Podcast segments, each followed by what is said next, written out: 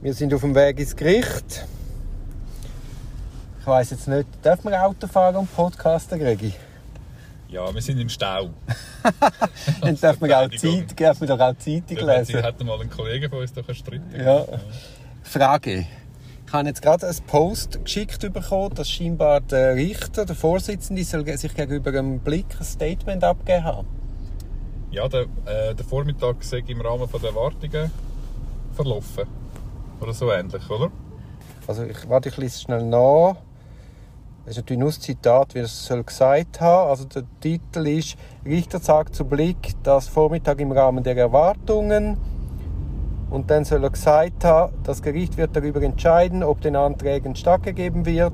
Der Vorsitzende Richter Sebastian Eppli sagte zu Blick, der Vormittag sei im Rahmen seiner Erwartungen abgelaufen. Nun gelte es, die Anträge zu prüfen.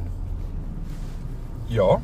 Also, Haben wir auch noch nie erlebt. nein, haben wir noch nie erlebt. Nein, dass ein Richter nicht nur während laufenden Prozess, sondern sozusagen kurz vor einer Beratung noch ein Statement abgibt. Jetzt müssen wir immer ein bisschen vorsichtig sein, wie verzerrt das natürlich Ja, ja. auf blick.ch dargestellt wird. Vielleicht hat er einfach gemeint, ähm, es sei zeitlich im Rahmen von Erwartungen gewesen oder vom Zuschaueraufkommen äh, oder was auch immer. äh. Ja. hat da sicher nicht etwas wollen vorspuren aber, ähm, aber jetzt haben wir doch noch einen Debrief-Podcast, oder? Ähm, vom Morgen vor der Beratung. Hast du den noch nicht online gestellt?